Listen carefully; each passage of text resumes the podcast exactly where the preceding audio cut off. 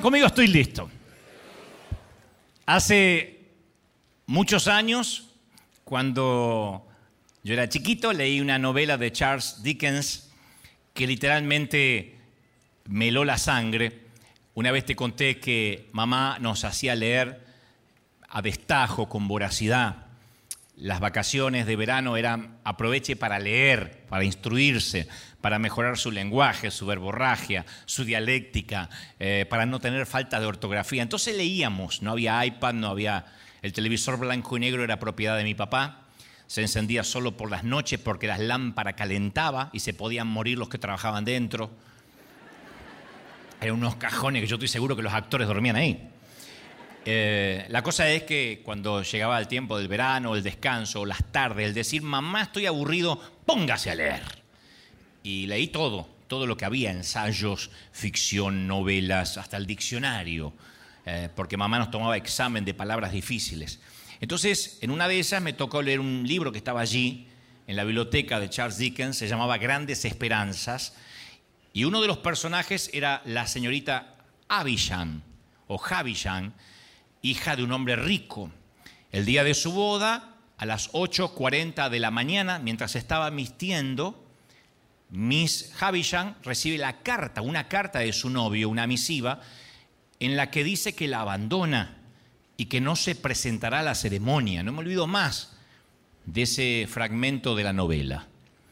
No me olvido porque el libro tenía los dibujos donde la mostraba y humillada y con el corazón roto sufre una crisis nerviosa y a partir de ese momento vive sola en su ruinosa mansión Sati House sin quitarse nunca jamás su vestido de novia hasta que el vestido queda literalmente amarillo ella empieza a envejecer y nunca se quita el vestido. Además, detuvo todos los relojes de la casa a la hora exacta en que recibió la carta de su novio que la abandonaba y esperó por el resto de su vida con el pastel sobre la mesa y ocultándose de todos. Y usó solamente un zapato hasta que murió porque había, no se había puesto el otro en el momento que recibió la noticia. O sea, se congeló en el tiempo, congeló los eh, relojes, se congeló ella. Y siendo ya anciana, Dickens relata que estaba lisiada por el peso de aquel disgusto emocional tan demoledor. Para ella era como si todo en la habitación, en la casa y en el mundo exterior se hubiese detenido. Y yo recuerdo que este libro que leí cuando niño tenía algunos dibujos sombríos de la novia paseándose por la casa, espectral, inquietante, dibujos fantasmagóricos que solían asustarme mucho. Años más tarde, el director mexicano Alfonso Cuarón lo llevó, llevó su propia versión de esta historia de la novela al cine, a la pantalla grande, ¿no? Y la novia cuando es joven es interpretada por la esposa, la mítica esposa de Tim Burton. La cosa es que la novela muestra cómo una herida emocional puede dejarnos anclados en un momento que después ese momento se transforma en el pasado, detenidos en el tiempo, muertos en vida. Y se da de mucha gente que su vida emocional quedó anclada en un instante de su vida como Miss Havisham.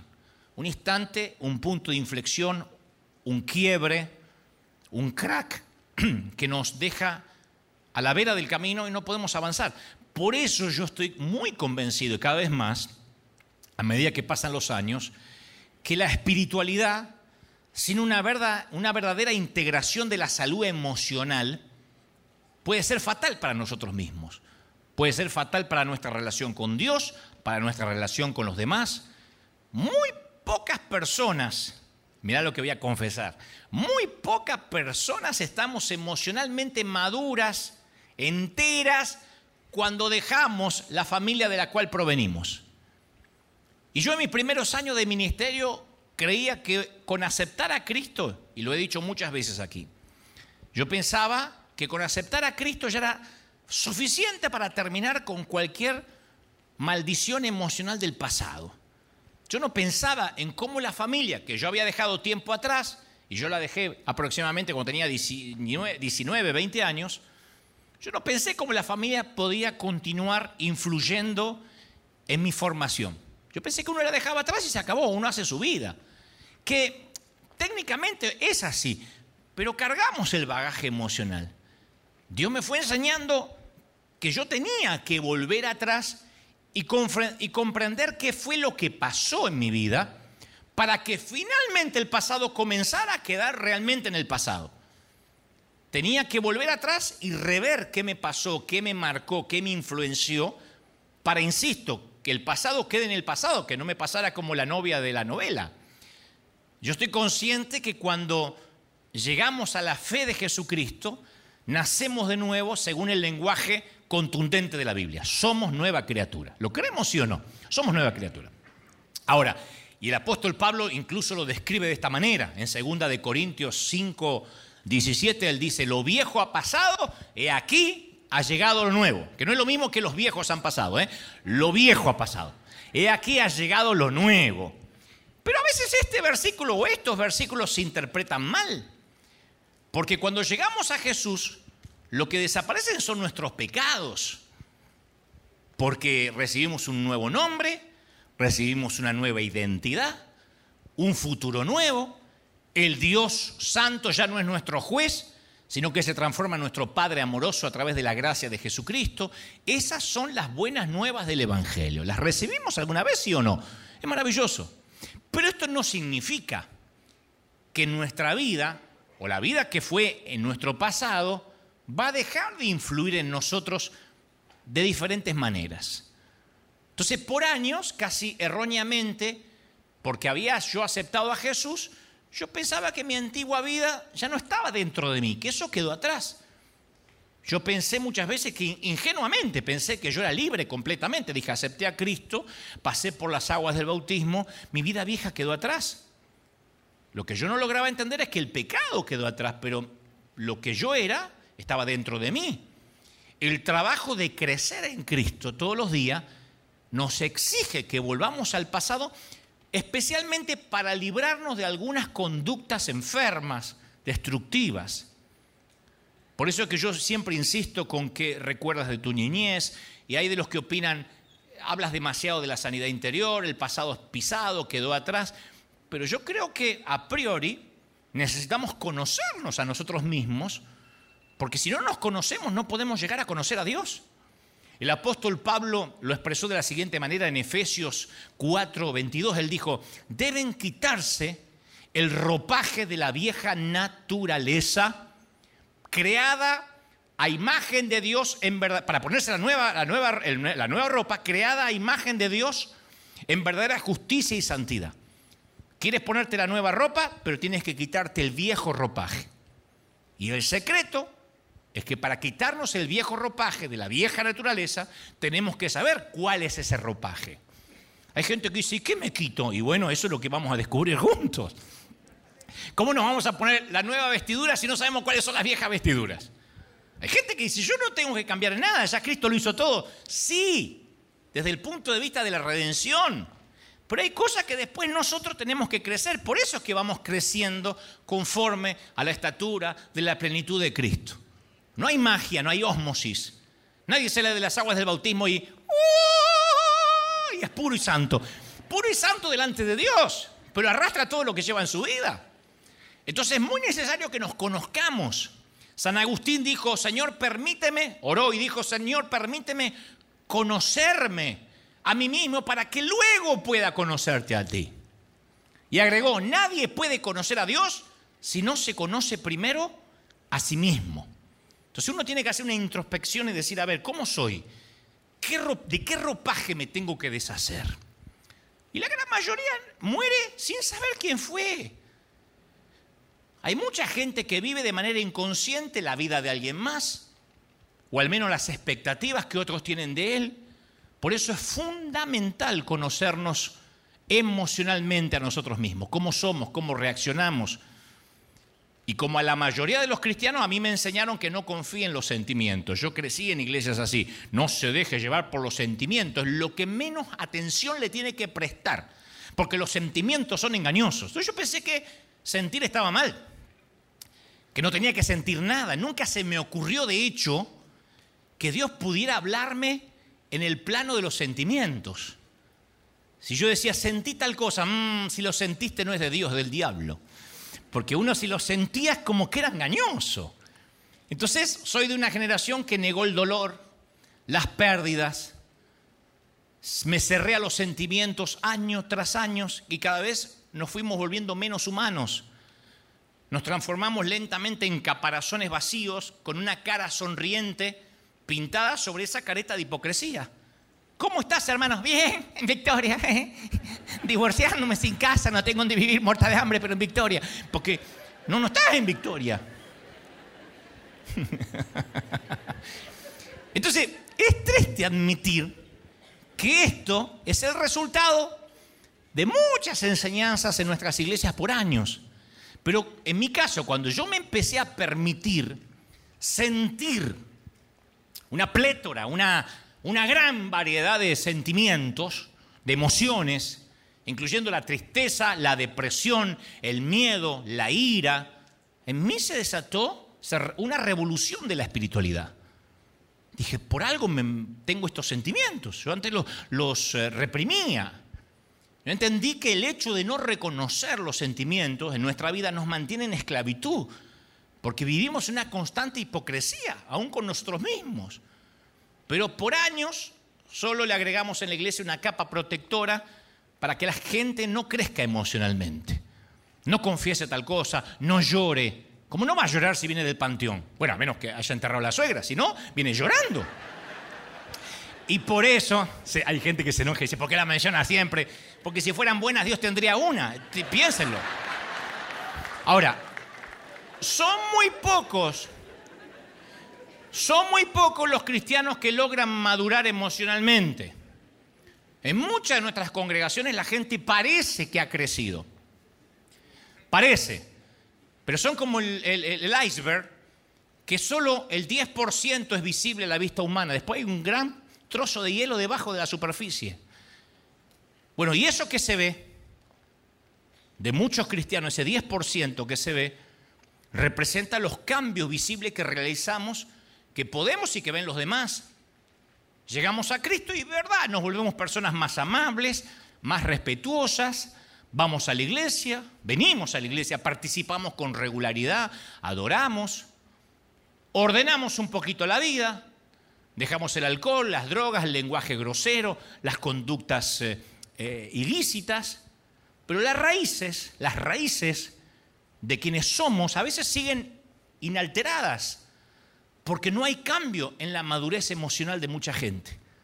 Técnicamente hay gente que sí es cristiana, Dice, ¿cómo no voy a ser cristiano? Hace 30 años me congrego, diezmo, ofrendo, sirvo al Señor. Sí, pero emocionalmente es inmadura.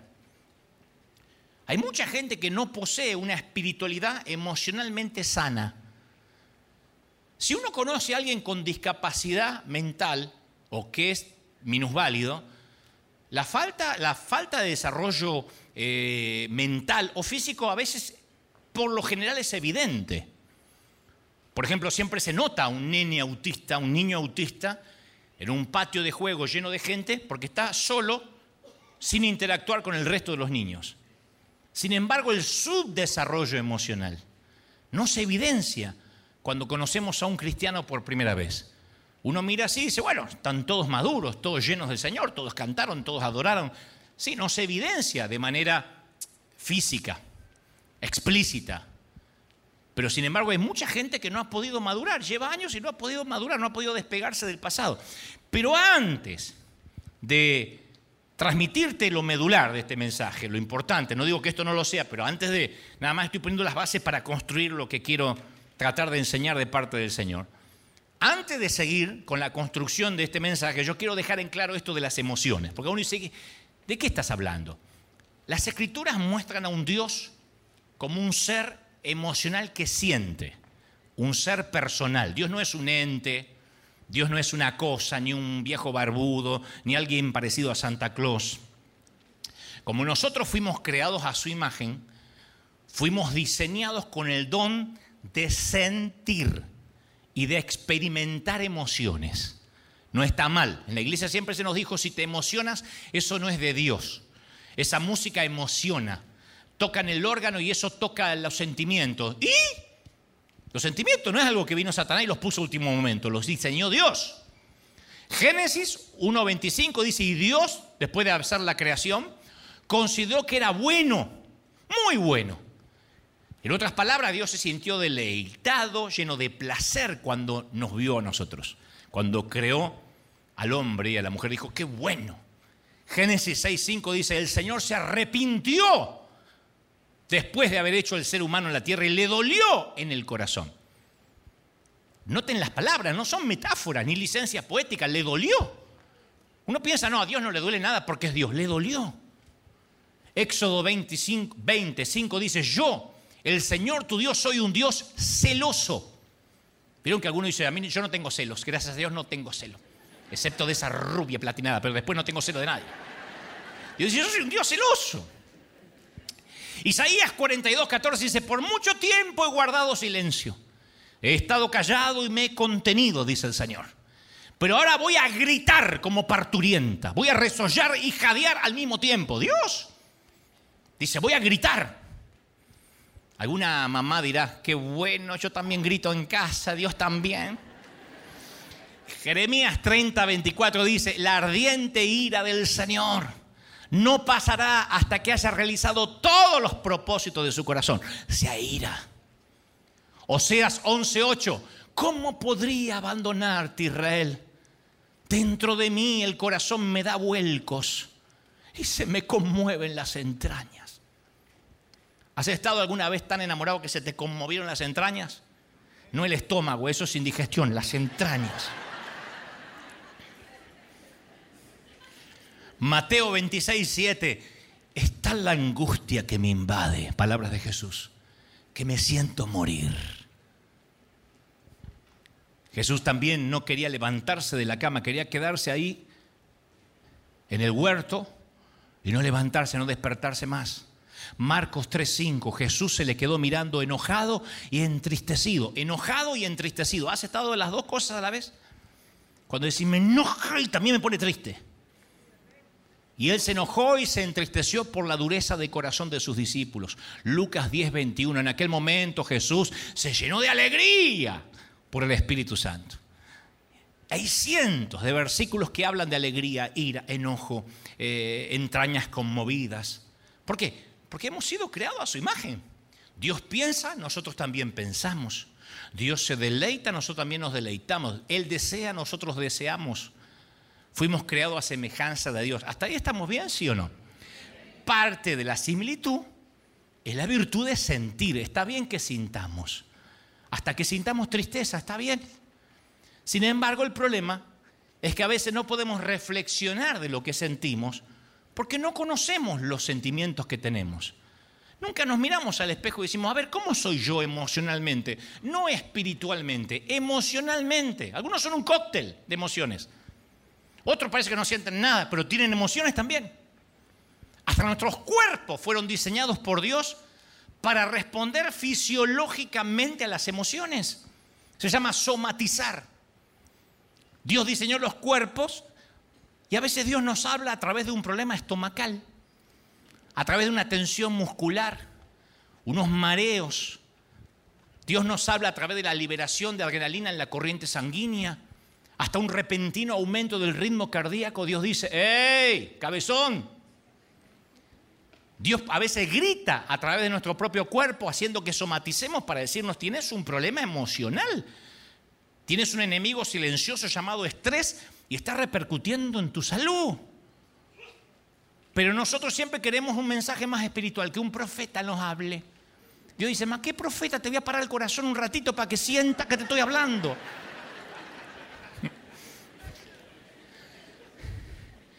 La realidad es que a veces nuestro cuerpo conoce más nuestros sentimientos que nuestra mente. Y nosotros queremos un mensaje más espiritual y Dios nos habla a través de nuestro cuerpo, de nuestra salud. ¿Por qué? Porque somos seres emocionales, así Dios nos creó. ¿Hasta ahí me siguen, sí o no? Y durante años yo ignoré, insisto, el componente emocional en mi relación con Dios. Yo decía, si Dios me va a hablar, me va a hablar de un modo espiritual, insisto, a través de un pastor, un profeta, una canción. Y decía, Dios no me va a hablar por las emociones. De hecho, no tenía ni el vocabulario, ni la teología, ni la formación necesaria que me ayude en este aspecto de las emociones. Y hoy hay muchos cristianos que son así, no importa cuántos años lleves en la iglesia, uno o treinta. Hay miles de anémicos emocionales. La crisis más seria que está padeciendo actualmente el cuerpo de Cristo, el pueblo cristiano, es la crisis de desarrollo emocional. Una niñez crónica. Y esta crisis delata que la mayoría de los miembros de nuestras iglesias son inmaduros. Hay un montón de gente que no ha crecido espiritualmente, lo mostró la pandemia. Gente que aprovechó la pandemia, se mandó a mudar y no se congregó más. Antes se había congregado 20 años. Un día vio que era lindo no congregarse y como no tenía bases, no apareció más por la congregación. Cuando todo se abrió, hay gente que no regresó a sus iglesias. Los pastores sorprendidos, es que eran inmaduros, nunca entendieron por qué se congregaban. O iban porque servían, o porque estaba el, chico que le gustaba, o porque se divertían. Son los que tienen cierta edad cronológica como creyentes, pero que la vida emocional no se desarrolló paralelamente. Como digo siempre, son la gente que viven preguntando en las redes con años de convertido, ay, ¿se puede usar arete? ¿Me puedo poner uno en la nariz? Soy cristiano evangélico, ¿me puedo hacer un tatuaje, un tatú? ¿Puedo tener relaciones sexuales si nos amamos mucho, pero mucho, pero mucho? ¿Se puede bailar en la fiesta de 15? ¿Puedo mostrar el trasero en TikTok? La pregunta es, ¿qué se puede hacer y qué no se puede hacer en este club? ¿Qué tan lejos puedo llegar sin meterme en líos con Dios? Dígame qué tan lejos puedo llegar porque hasta ahí voy a llegar. Eso habla de inmadurez emocional. Gente que no sabe ni por qué va a la iglesia. Si está preguntando qué podés y qué no podés hacer, ni entendiste por qué venís a la iglesia y por qué tenés a Cristo en el corazón. Es como casarse y decir qué puedo y qué no puedo hacer. ¿Cuántas amantes se me permiten? O sea, ¿no entendiste?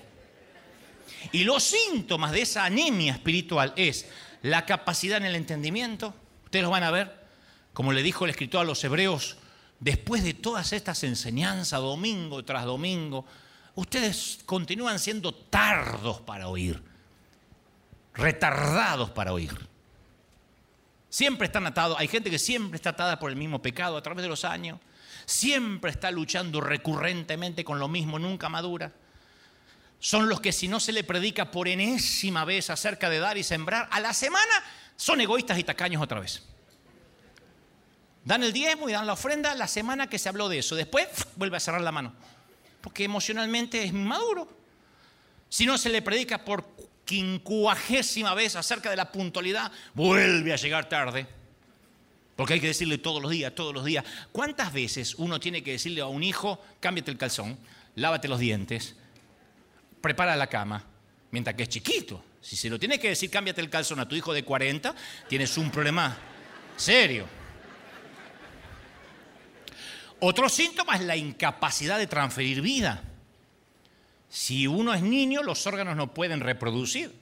Entonces, por más buena doctrina que tenga la iglesia y por más que, que aleguen tener santidad, si una iglesia no crece, es porque es un ejército de retardados espirituales porque no, pueden procrear. Y además dice la palabra, cuando solo uno se alimenta de leche y no de alimentos sólidos, el sistema inmunológico se ve afectado y expuesto a contraer todo tipo de enfermedades. Se atrofian espiritualmente. Otro síntoma, la incapacidad en la toma de decisiones. Es increíble ver la cantidad de creyentes que no dan pasos de fe, que no se atreven a casarse, que no emprenden, son pastor dependientes o líder dependientes, los que le dice el pastor, lo que les dice el apóstol. Parece obediencia, pero no es obediencia, es pereza disfrazada de obediencia. Entonces el maduro siempre tiene para dar, da de sí mismo, de sus recursos, de su vida, de su tiempo. El inmaduro siempre viene a la iglesia para que le estén dando. A ver qué damos, a ver qué me puedo llevar. El maduro sigue la verdad. El inmaduro siempre está llevado por olas de doctrinas, de enseñanzas diversas. Siempre hay una nueva moda que lo confunde. Está mirando en YouTube el predicador de moda para ver, a ver qué es lo nuevo y qué es lo que se puede predicar para reemplazar lo viejo. El maduro sabe lo que Dios quiere de él. El inmaduro tiene una permanente falta de dirección. No sabe qué quiere con su vida, no sabe qué es lo que quiere Dios con él. El maduro dice, bueno, este año me doy cuenta que he visto mis errores, estoy dispuesto a reconocerlos, a superarlos en el poder del Señor. El inmaduro emocional siempre está girando en un círculo vicioso de pecaminosidad, de hábitos que nunca abandona, siempre hace 30 años está luchando con la pornografía. No existía la pornografía y él ya luchaba. Hace 30 años. El maduro tiene convicciones personales sólidas, con base en lo que cree, en lo que aplica de la palabra. El inmadura, el inmaduro varía constantemente porque sus emociones son como una montaña rusa. No tiene una plataforma sólida, no tiene emociones estables. Entonces, mientras que el maduro tiene una creciente espiritualidad, el inmaduro espiritual no crece porque siempre vive en carnalidad, lee un versiculito, lee un salmito de tanto en tanto, un proverbio cada mes. Entonces, el maduro ¿qué hace? Influye en otros. El inmaduro, si tiene alguna influencia, es negativa. Reparte chismes. Es un teléfono descompuesto que oye mal y vuelve a transmitir peor todavía de lo que oyó. Por eso, insisto, no se trata de la cantidad de años que tengas en la iglesia. Alguno puede alegar, yo soy cristiano desde hace 30 años. Pero a lo mejor en vez de ser un cristiano desde hace 30 años, fuiste 30 veces cristiano de un año. ser 30 veces cristiano de un año es que viviste haciendo las mismas cosas por tres décadas. Entonces no creciste. Y la madurez no es envejecer. ¿Cuántos viejos inmaduros hay? La madurez es una opción. Envejecer, envejecemos todos. Madurar es una opción. Crecer es una opción. Solidificarlos es una opción. Dicho esto, y comprendiendo la relación que tiene el crecimiento sano con la madurez emocional, ahora sí yo me voy a meter con lo medular de este mensaje y quiero que me prestes mucha atención. Al que está a tu derecha y a tu izquierda, dile, Cabezón, presta atención. Dile, cabezón, presta Cabezona, cabezona si corresponde, presta mucha atención. Porque ahora viene lo medular. Dejamos en claro que Dios tiene sentimiento, nosotros también. Dejamos en claro la importancia y la relación de un cristiano maduro, espiritualmente hablando, con las emociones. ¿Mm? Entonces, dicho esto, la espiritualidad emocionalmente sana consiste, a priori, en aceptar la decisión de Dios de hacernos nacer en una familia determinada. Yo lo menciono siempre. Todos nacimos en una familia determinada, en un país determinado, en un sitio preciso, en un momento específico.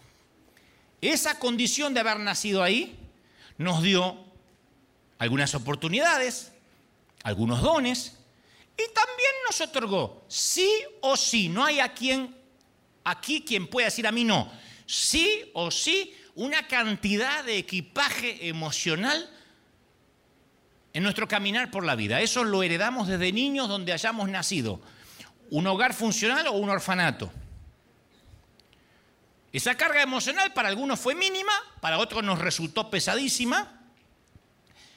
De hecho, ciertas personas están tan acostumbradas a caminar con mucho exceso de peso emocional que no se imaginan la vida de otra manera. Pero todos cargamos con una mochila emocional. Y la espiritualidad verdadera nos libera para vivir el presente con libertad.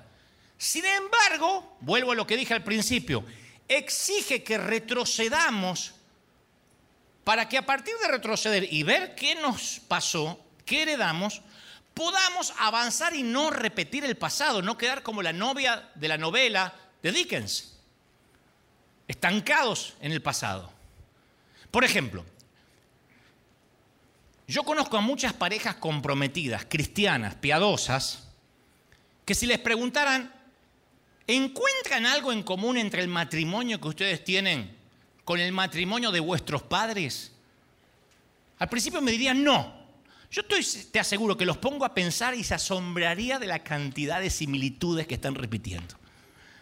Dios los hizo nacer de nuevo, pero han repetido decenas de patrones de sus progenitores, incluso aquellos patrones que les disgustaban. que, que dijeron, nunca voy a hacer eso cuando tenga hijos. Como por ejemplo, ¿qué, ¿qué, podemos repetir de nuestros padres? La forma en que manejamos la ira en casa, los conflictos, la manera en que tenemos para definir el éxito, el concepto acerca de cómo criar los hijos. Siempre se nos escapa, a mí en mi casa me criaron así, yo no tenía nada y ustedes que tienen. El concepto está ahí. La idea que tenemos acerca de las vacaciones, el placer, la sexualidad, el sufrimiento, aún la relación con otras parejas, todo viene en el paquete que heredamos cuando chiquitos. Eso no queda en las aguas del bautismo. Por lo menos cuando tiramos el agua no tiramos emociones nunca. Todo eso lo forma nuestra familia de origen y las culturas de donde venimos. Las bendiciones y los pecados de dos y hasta tres generaciones pasadas en la familia a veces tienen un impacto en quienes somos hoy en el presente. Ustedes dirán, pero Dios hizo las cosas nuevas, ya voy a llegar ahí.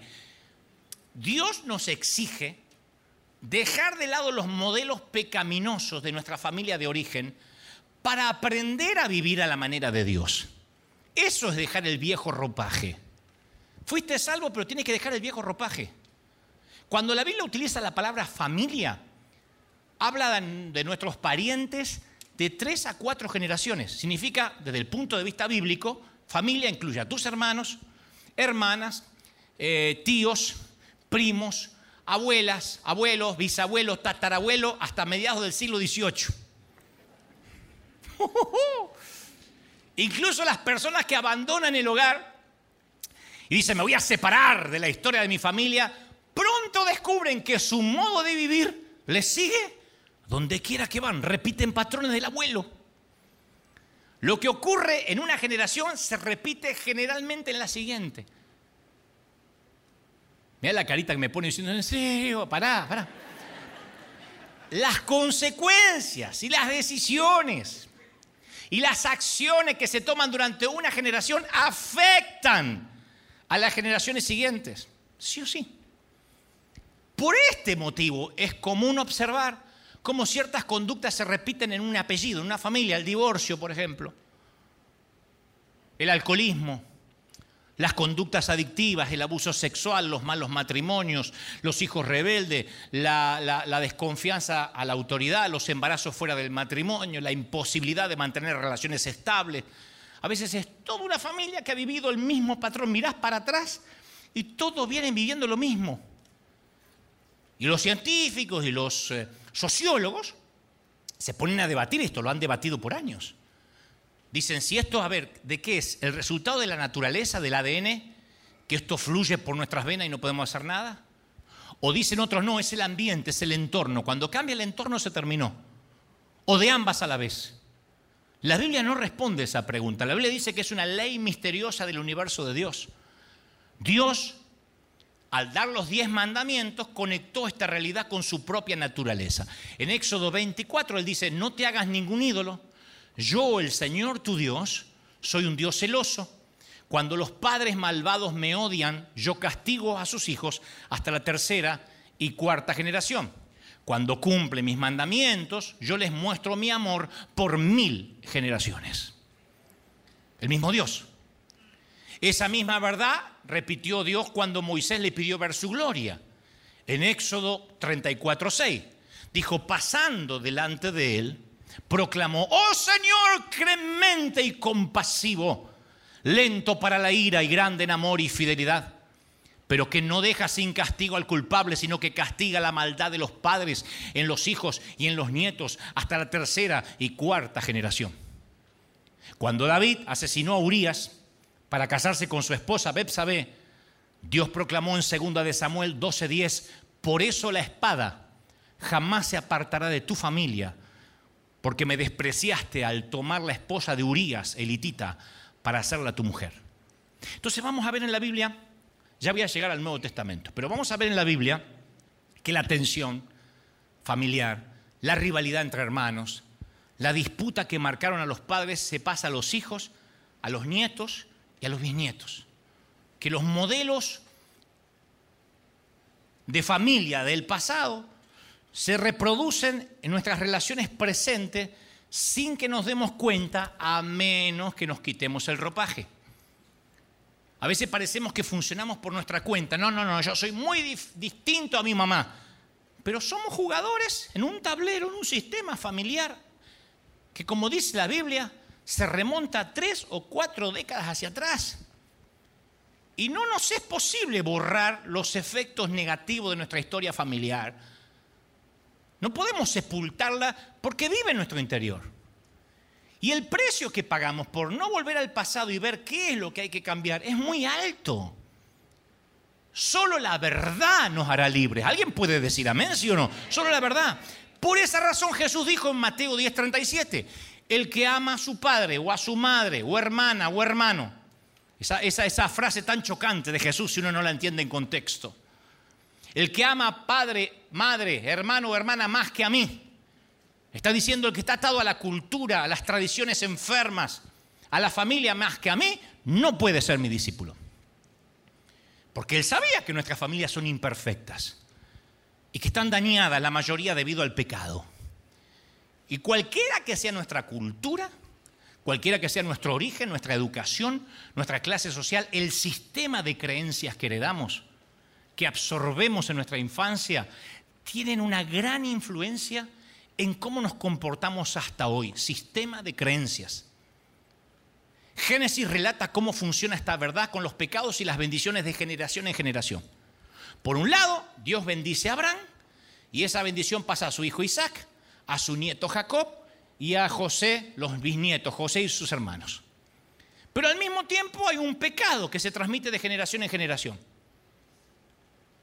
demostrando que se hereda más de lo que se aprende. Por ejemplo, la mentira en una familia. ¿Conociste familia que todo es mentira? No digan amén, pero hagan así con la cabecita porque por ahí te están mirando en casa. Donde la mentira fluye como la basura en un río contaminado. Abraham mintió dos veces sobre Sara y la mentira se instaló en la familia. El matrimonio de su hijo Isaac y Rebeca estuvo caracterizado por las mentiras. A su vez, el hijo Jacob les mintió a todos. Su nombre significa impostor. Diez de los hijos de Jacob, estamos hablando de los bisnietos, Mintieron acerca de la muerte de José, fingieron un funeral y mantuvieron la mentira por más de una década. La mentira fluyendo en una familia. Hay gente que todos mienten, el abuelo mentía, el abuelo mentía, y todos mienten. La respuesta inmediata es la mentira. Otro ejemplo, favoritismo en los padres en una familia. ¿Conoces una familia que los hijos tienen favoritos? ¿Que los padres tienen favoritos? Oh, vinieron justo todos los santos de Suiza hoy. Abraham prefería a Ismael. Isaac prefería a Esaú.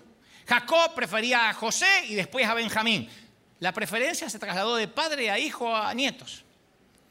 Otro ejemplo, hermanos que viven en conflicto. ¿Conocen familias donde los hermanos viven peleando? Ay, por fin llegaron los pecadores, gloria. Se fueron los otros, le cuento a la gente, vinieron los nuevos ahora. Isaac e Ismael, los hijos de Abraham, separados. Después Jacob huyó de su hermano Esaú, separado durante años. Después el hijo de Jacob, José, separado de sus hermanos, de sus diez hermanos, por más de una década. Otro ejemplo, problemas matrimoniales. Abraham tuvo un hijo extramatrimonial con Agar. Su hijo Isaac tuvo una relación mala con Rebeca, malísima. Jacob tuvo dos esposas y dos concubinas, cuatro suegras. Satanás. Entonces a veces, a menudo, subestimamos la huella profunda e inconsciente que deja nuestra familia en nosotros. De hecho, cuando crecemos nos damos cuenta de lo intensa que es esa influencia. Los miembros de nuestra familia, sobre todo aquellos que nos criaron en nuestra infancia, imprimieron en nosotros determinadas maneras de pensar ante la vida. Y estos modelos de comportamiento operan bajo lo que yo llamo un sistema operativo de creencias. Ante cualquier situación vas a reaccionar de una manera diferente a la que yo reacciono, porque nos criamos con padres distintos, culturas distintas. Y algunas de esas creencias son claras, son explícitas. La mayoría son implícitas. Están conectados a nuestro cerebro, a nuestro ADN. Tanto que a veces no diferenciamos nuestro sistema de creencias con lo que Dios quiere de nosotros. Y llevamos esa vida a nuestra vida, a lo que aprendimos de niño a nuestra vida de adultos. Y es muy alto el precio que se paga, mis queridos, cuando ignoramos el impacto de nuestro pasado en nuestra vida presente. Y el deseo de Dios es que dejemos atrás lo malo de la familia, como los israelitas tenían que dejar Egipto que aunque abandonaron físicamente Egipto, tenían una gran porción de la cultura, del sistema de creencias egipcio que permaneció en ellos. De la misma manera, tenemos que tomar la decisión de convertirnos en seguidores de Cristo y sin embargo seguir los pasos de Cristo, la nueva familia, y dejar el sistema de creencias que asimilamos de Egipto, de nuestra familia de origen, si es que eso se opone a Dios. El problema principal es ese cuando los principios invisibles internos de nuestra familia son antagónicos a lo que Dios quiere. Te llenaron de miedo. ¿Cómo vas a vivir en fe? Viviste en una casa donde la enfermedad era la plática de todos los días. ¿Cómo vas a vivir en sanidad? Y cuando ese sistema de creencias está tan arraigado en nosotros, nos cuesta obedecer a la voz de Dios. Y ahí es cuando nos volvemos emocionalmente anémicos, raquíticos. La gran noticia del cristianismo es que nuestra familia biológica de origen no determina nuestro futuro. La gran noticia es que Dios determina qué va a pasar con nuestro futuro. Nosotros somos los que no queremos dejar el ropaje. Pero las palabras más significativas del Nuevo Testamento es que tenemos la adopción en la familia de Dios. ¿Alguien fue adoptado por Dios, sí o no? Una nueva familia. Ese es un cambio así, radical. Dios se convierte en nuestro Padre, alguien tiene que decir amén. Nuestras, nuestras deudas, nuestros pecados son cancelados. Dice la palabra, recibimos un nuevo nombre, una nueva identidad, libertad, esperanza, gloria, recursos del cielo, nuevos hermanos en Cristo. Por ahí no son mejores que los que tenía, pero mira, nuevos hermanos en Cristo. La madre y los hermanos de Jesús llegan a un lugar donde Jesús está enseñando y le mandan a pedir que salga. Y Marcos 3:33 relata el incidente. Dice, Jesús le dijo a la multitud que estaba sentada a sus pies, ¿quiénes son mi madre y mis hermanos? Y echó una mirada a los que estaban a su alrededor y dijo, aquí tienen a mi madre y a mis hermanos. Cualquiera que hace la voluntad de mi Dios, de mi Padre, es mi hermano, mi hermana y mi madre. Él no estaba deshonrando su familia de origen pero está diciendo ahora la iglesia es la primera familia. Es importante honrar a papá y a mamá. Pero Jesús lo demostró, de hecho, en la cruz. Le encargó al apóstol Juan el cuidado de su mamá estando en la cruz. Pero fue directo al pedirle a sus seguidores que primero fueran leales a él por encima de la familia biológica, cuando dijo en Mateo 10:37, el que ama a su padre y a su madre más que a mí, no es digno de mí. Yo te cambié de familia, te quité todo lo viejo. Por tanto, el discipulado implica dejar los hábitos y los modelos viejos, pecaminosos de la familia biológica, para ser transformados y vivir con los nuevos hábitos de la familia de Cristo. ¿Lo quieren de verdad, sí o no? Honramos a nuestros padres, honramos nuestra cultura, honramos nuestra historia, pero obedecemos a quién? A Dios. Y el problema es que no analizamos la influencia de nuestra familia de origen, los acontecimientos devastadores de nuestra historia. El filósofo George eh, Santayana dijo, el que no aprende del pasado está condenado a repetirlo. Por ejemplo, capaz que en tu familia el dinero era lo más importante, sea que lo tuvieran o no. Porque pudiste haber vivido bajo una lámina y el dinero era la seguridad. Ay, el día que tengamos dinero salgamos de acá. O pudiste haber tenido mucho dinero y el dinero era la seguridad. Misma información, las antípodas, uno y el otro. Pero el dinero era todo. Eso todavía está en tu genes si no cambias. Ahora es el crédito, ahora es la casita, ahora es el lease, el auto. Cuanto más dinero tengo, más importante soy. Tengo que demostrar que lo logré. Capaz que en tu familia el dinero no era importante, sino el casarse y tener hijos. Desde chiquitita te dijeron algún día te tenés que casarte, conseguir un buen hombre y darme como ocho nietos. Y de chiquitita te viste como una máquina de hacer hijos. Y tú dices, no, yo ya me olvidé. No, está acá. O respecto a cómo manejaban los conflictos en tu familia. Te inculcaron que evites los conflictos a toda costa. Eso me inculcó mi papá. Mi papá me dijo, No tienes que hacer que la, gente se enoje contigo. Siempre dé la razón a todos y te van a querer. Mira qué lindo consejo el viejo. Y yo les daba la razón a todos. Yo nunca dije no. Yo le decía sí a todo. Mi mamá decía, menos mal que no naciste mujer. Porque habrías vivido embarazada. O respecto al sexo. En tu familia de origen te enseñaron que de eso no se habla ni se pregunta. Y aún siendo una niña, cuando un día te transformaste en mujer, es un día yo lo escuché en casa, éramos todos varones en casa, cuatro varones. Y una vez vino mi sobrina y mi mamá salió del baño diciendo, la nena se convirtió en mujer. Yo dije, ¿qué era ante un hipopótamo?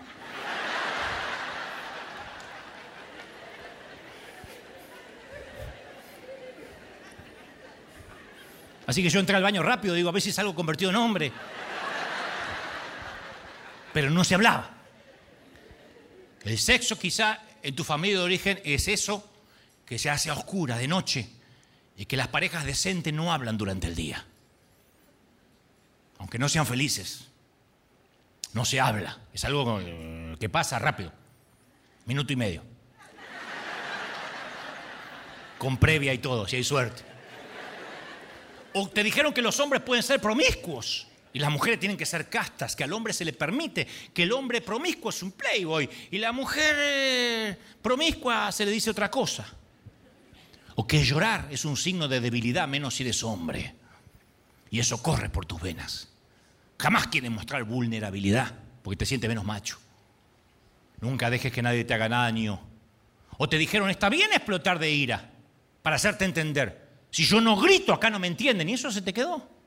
Por eso hoy pasan los años, tienes a Cristo y en tu casa es un griterío, igual que tus padres. O te inculcaron que todo lo que tienes se lo debes a tus padres y tienes una deuda eterna y te mueres de culpa porque la vieja está enferma, porque tuviste que enterrarlo, porque y vives con una culpa que te la inculcaron de chiquito, eso no se van las aguas del bautismo. O que los trapos sucios se lavan en casa.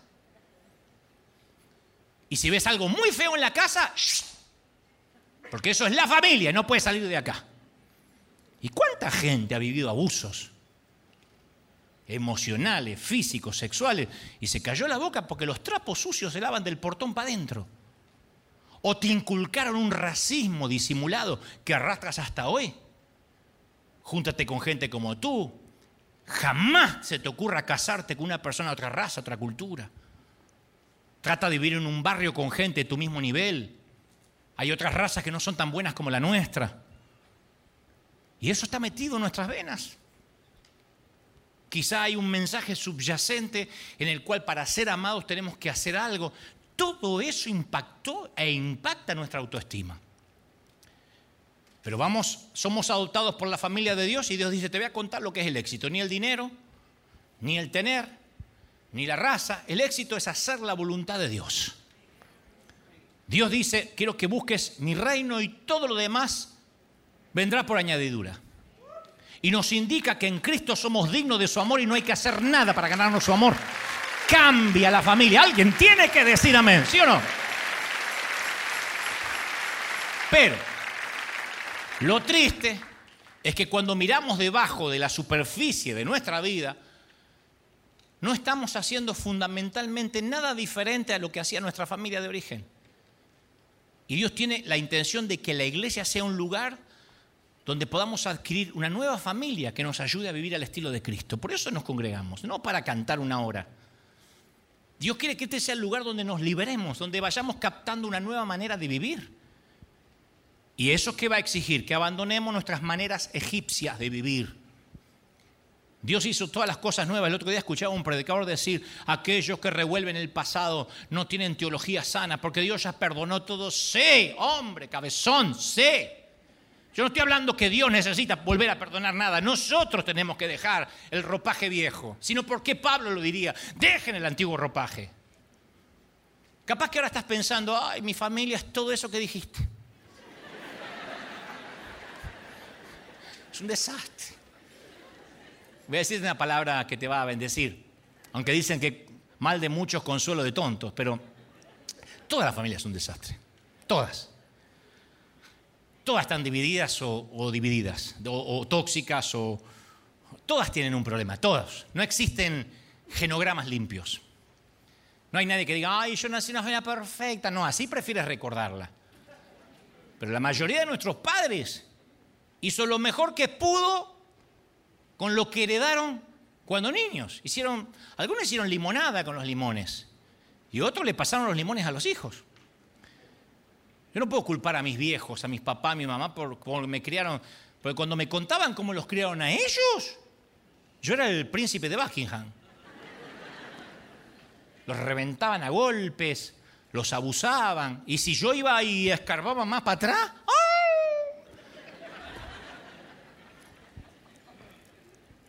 Eh, eh, el papá de mi mamá, cuando falleció, le aparecieron cuatro viudas, ninguna sabía la existencia de la otra.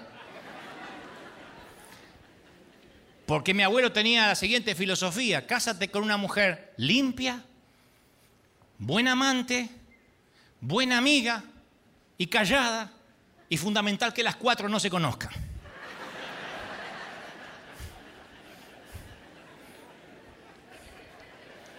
Alguno está notando, te dijo.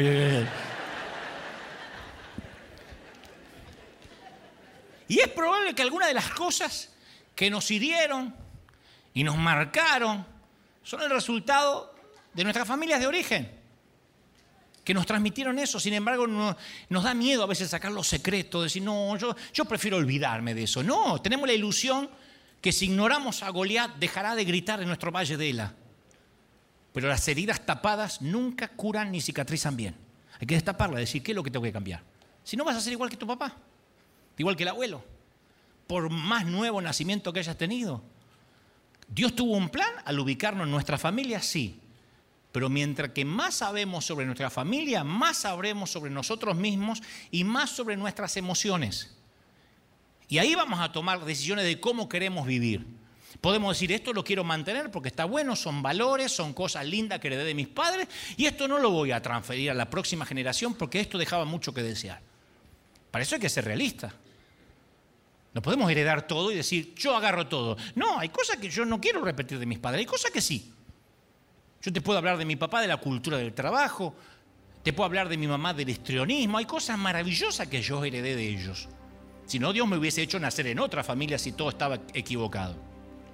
Pero Dios me pone ahí para que yo tome lo bueno y me quite el viejo ropaje de lo malo. De manera que yo puedo ahora meterme en una nueva familia que me adoptó y decir, estos son mis hermanos, esta es mi gente.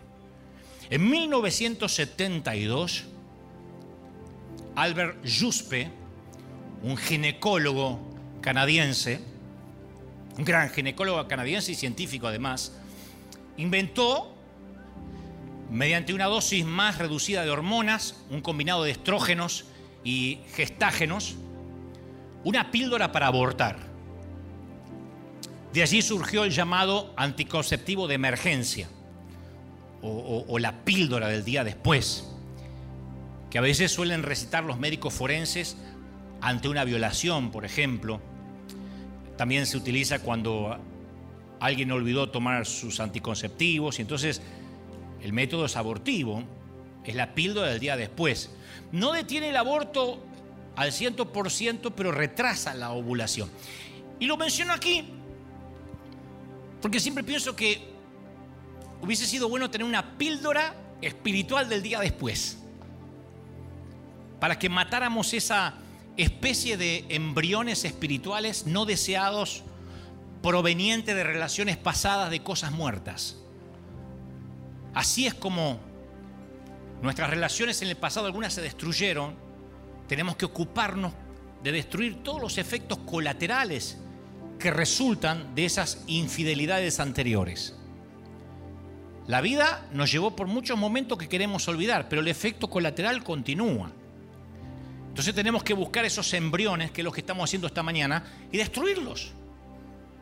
Porque es descendencia de otra época. Es la descendencia de cuando éramos menos maduros emocionalmente. No podemos permitir que eso exista en nosotros. Interfiere con lo que Dios quiere hacer. Entonces, para que esos embriones del pasado puedan sobrevivir y no morir, hace falta que tengan alimento. Los embriones del pasado se alimentan con nuestras inseguridades, con nuestros miedos, repitiendo el patrón. Y te van chupando la vida, la alegría, el entusiasmo, la, exuberancia de los momentos lindos que deberías disfrutar, como si fueran garrapatas. Quizás ya murieron tus padres y los sepultaste. Pero si no destruyes, si no sepultas los residuos de los traumas del pasado, se van a aferrar a tus éxitos, van a abortar tus misiones, van a abortar tus metas.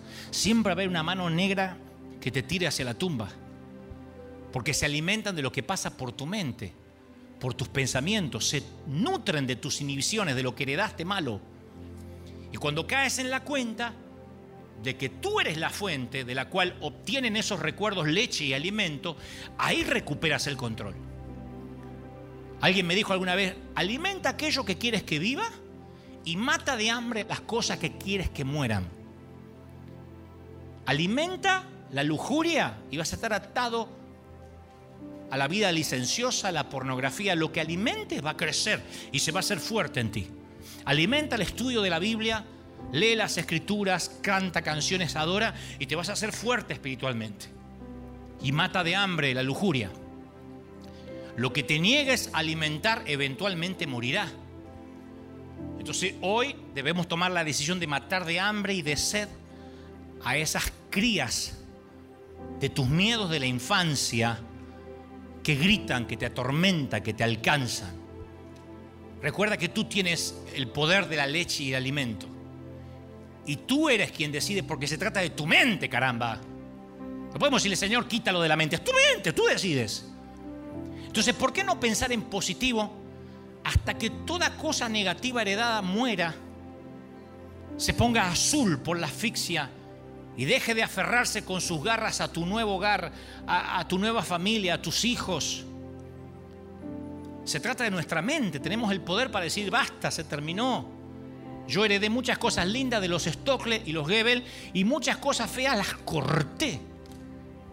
Y cuando parte de mi familia biológica no quiere cortar, con el dolor de mi alma yo tengo que tomar distancia. Se trata de mi salud emocional y espiritual. No te estoy diciendo apártate de la familia, digo, si te toxifica, toma la decisión.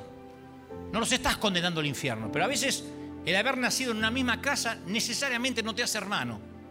Simplemente la sangre no te hermana, lo dice la Biblia, sino una meta en común.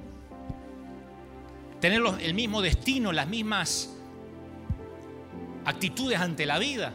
Entonces los pensamientos pútridos son como el hedor que salía de la tumba de Lázaro son resultado de nuestra interacción con cosas muertas. Cuando se retira el cadáver, recién el olor se disipa. Y necesitamos de manera urgente, mis queridos, limpiar el aire de nuestra mente. Porque si dejamos que ese horrible olor permanezca, la mente se va a volver desagradable como si el objeto muerto todavía estuviese ahí. El olor a podrido va a salir. Creo que por eso es que de tanto en tanto un mensaje como este llega porque elimina los olores, las crías que pudieron haber quedado de las experiencias del pasado. Yo de tanto, tanto tengo que desratizar. Tengo que quitar la plaga de mi mente porque hay cosas que quieren meterse a través de mi flujo sanguíneo. Y los quito como si fueran telarañas y dejo limpio el santuario de mi ser interior. El aborto de un niño biológico está mal. El aborto de la descendencia psicológica es liberación. Yo no hablo de abortar bebés biológicos, hablo de abortar todo bebé psicológico que esté creciendo en el útero de tu mente. Todo embrión que haya quedado ahí y te esté atando algo muerto tiene que ser abortado. Y el Señor nos dio poder sobre el enemigo. El poder para abortar esas semillas del fracaso la palabra aborto es fuerte, pero es efectiva en este caso. Tenemos que decir, se terminó. No eh, cuidarla, matarla de a poquito, terminar con la semilla de la serpiente. Es decir, se terminó. A partir de ahora, de verdad, fui nueva criatura cuando acepté a Cristo, pero ahora yo decido quitarme el viejo ropaje. Así que oficialmente, mis queridos, te voy a recetar la píldora del día después para tus emociones. Así que novia de Cristo, escúchame bien, quítate el vestido de bodas amarillento, abre las ventanas de la vieja casa, pone en hora todos los relojes, bota a la basura el pastel agusanado, ponte el otro zapato y fundamentalmente hazte un favor. Disfruta de haber adoptado una nueva familia y vive una vida nueva.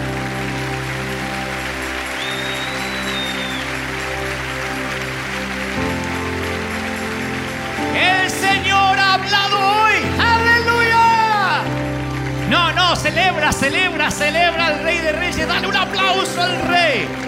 Dile, el Señor está sanando mis emociones hoy.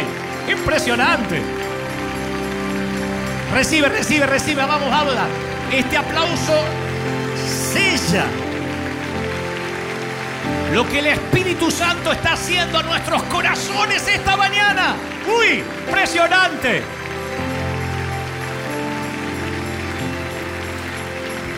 Coloca la mano sobre tu corazón. Primero la oración que hacemos cada domingo. Di conmigo, Señor Jesús, entra en mi vida. Perdona mis pecados. Perdóname, Señor. Anota mi nombre en el libro de la vida. Hazme una nueva criatura. Quiero empezar otra vez. Gracias por adoptarme en tu familia. Y ahora, por favor, deja la mano ahí. Vamos a orar juntos por nuestras emociones. Vamos a orar por nuestra mente, nuestras emociones. Yo te invito literalmente a tomar la pastilla del día después para abortar todo bebé psicológico. Todo aquello que ha venido creciendo en el útero de tu mente, las inseguridades, la baja estima. Todo eso lo heredaste de mamá, de papá, de las abuelas, del, orfanato, del padre adoptivo, del tío. Y eso sí se tiene que cortar, mi querido. Te lo digo por tu bien, se tiene que cortar. Te aseguro que en los Goebbels no hay ningún premio Pulitzer, ni premios Nobel, ninguno de los Goebbels ha estado en televisión, ni ha inspirado gente, la mayoría fueron borrachos, muriendo de cirrosis. Un querido tío mío hace poco me contaba a su hija que, que, terminó de homeless, de, de, de pordiosero, bajo un puente. Esa es mi familia y la historia de la familia a través de mi madre también. Abandónicos, disfuncionales. Yo tenía todo, todas las fichas para fracasar, pero el Señor me dijo, yo te voy a adoptar. Yo te voy a adoptar, te voy a poner en una familia, pero yo te voy a adoptar. Y vas a tener mi fe y vas a, tener, vas a creerme como un niño. Y el Señor llegó y me adoptó y yo puedo decir que me siento realmente un hijo de Dios, que me parezco cada vez más a mi Padre Celestial. Mis padres biológicos hicieron mi fisonomía, marcaron mi niñez, pero mi vida adulta ha sido desde hace años marcada por el Espíritu Santo. Y eso es lo que quiero para ti, que, el Espíritu Santo marque tu vida y que te saque las mañas, que te saque los, los problemas de carácter, que quite de ti todo lo que no sea puro, lo que no sea de Dios. No importa de dónde viene, dile Señor, yo corto ahora aquí en casa, oro por los que están en casa ahora de otras partes del mundo, que empiece una nueva etapa. Algunos dirán, en el Nuevo Testamento no hay maldiciones generacionales. Sí, yo lo creo, no las hay. El Señor terminó todo en la cruz. Y es por eso que hoy estoy diciendo, cortemos nosotros esas maldiciones. Los únicos que pueden retener la maldición somos nosotros. Cortemos la mentira en nuestra familia cortemos los, eh, las familias disfuncionales en, nuestras, en nuestros apellidos, cortemos todo lo que lo que viene para destruir, para robar, para matar. Dile, Señor, yo tomo la decisión de ahora de tomar esa pastilla para abortar todo aquello que viene arrastrando en mi pasado. Yo voy a quitarme el vestido amarillento. Se terminó el luto. Se terminó el luto y comienza la celebración. Dice el Señor, yo te estoy ministrando ahora, te estoy sanando. Te he traído para sanarte, dice el Señor. Nunca has podido ver tus emociones. Has estado ciego, has estado ciega a tus emociones. Y por eso has dañado lo que tocaste. Y por eso durante años todo lo que emprendiste fracasó. Y mi favor no ha podido estar sobre ti porque tus emociones te metían en una montaña rusa constante de estar arriba y abajo. Tu carácter te traicionaba. Pero hoy dice el Señor, yo pongo estabilidad sobre ti. Yo quiero regalarte el carácter de Cristo. El carácter de Dios. Recíbelo. Uy, aleluya. Todos orando, todos, todos, todos. Estoy orando por familia, por hijos.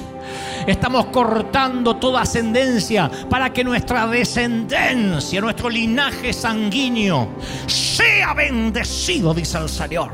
Uy, vamos, vamos, vamos, tomen esta pastilla ahora. Tomen esta píldora. Es una metáfora de decir corto. Ahora, ahora, ahora, toda ovulación fecundada por el enemigo se detiene. Toda fecundación del enemigo se detiene, se, aniquila, se termina. Y todas las cosas, eh, todas las cosas son hechas nuevas. Reciban, reciban, reciban, reciban. Pueden sentirlo. El Señor está tocando ahora desde aquí. Estamos bendiciendo el resto de los países de América Latina. Hay algo que se ha soltado y yo siento que ha traído sanidad, que ha traído liberación, que está trayendo liberación a tu vida. Libera a tus hijos del oprobio. Vamos. Libera a tus nietos. Libera a tus bisnietos. Estoy tan feliz de haber empezado una nueva etapa. Que los Goebbels serán diferentes a partir de mí. Que no importa qué haya pasado detrás, Dios me dice, si tú lo dejas, yo no estoy en tu pasado, no me busques en él. Yo estoy en tu presente, yo estoy en tu futuro. Quítate el ropaje viejo ahora, quítate todo vestigio de Egipto y recibe, recibe, recibe, recibe una nueva armadura.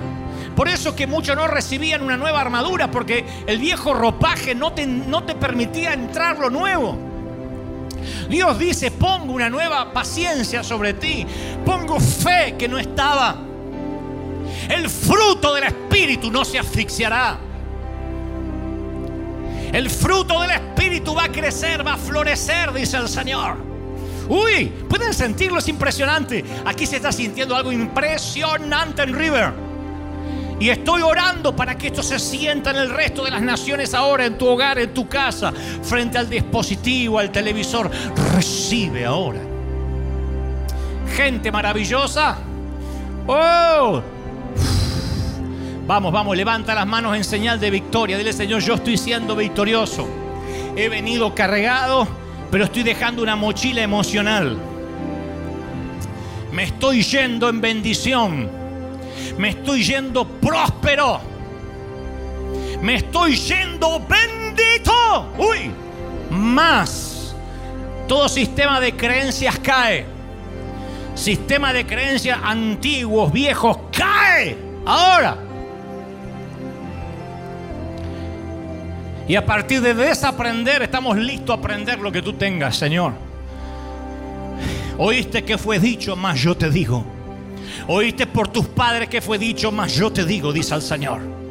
Oíste que te fue enseñado, mas yo traigo en ti una nueva revelación. Y esa nueva revelación, dice el Señor, te va a liberar.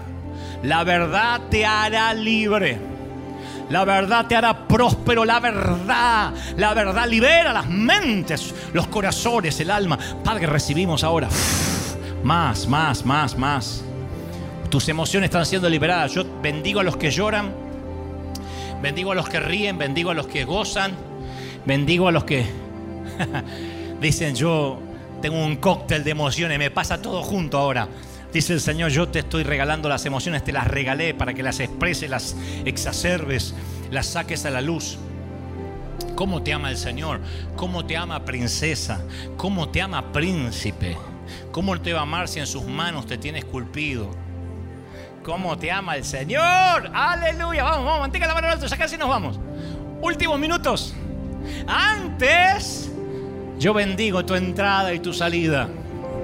Tu acostarte y tu levantarte, tus horas de descanso, tus horas de trabajo. Te bendiga Dios en el campo y en la ciudad. Bendiga tu herramienta y tu arteza de amasar. Te bendiga Dios en las fronteras de ida y de vuelta, te dé salud, viento siempre a favor, estés por encima y no por debajo, te ponga por cabeza y no por cola. La bendición de Deuteronomio te acompañe, esté Dios sobre tus cosas, tu familia, tu hogar, tu presente y tu futuro, dice el Señor. Te bendice el Señor. Amén, amén y amén.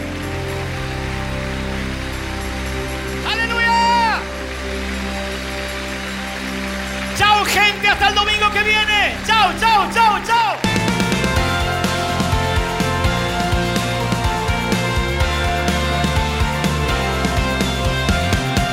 Apareciste una noche de soledad, abandonado y perdido te reconocí. Tu voz diciéndome no temas, yo estoy aquí. El Padre me envió por ti me curaste las heridas, me sanaste mi Jesús. Todas mis cargas las dejaste allí en la cruz. Algo tan grande no lo puedo comprender. Oigo tu dulce voz diciéndome una y otra vez. Oh, oh, oh,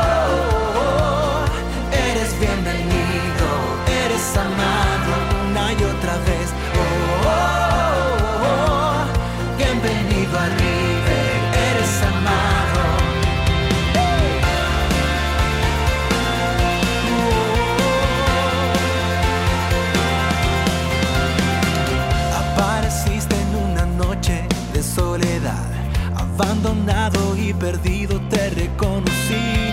Tu voz diciéndome no temas, estoy aquí. El Padre me envió por ti y me curaste las heridas, me sanaste mi Jesús. Todas mis cargas las dejaste allí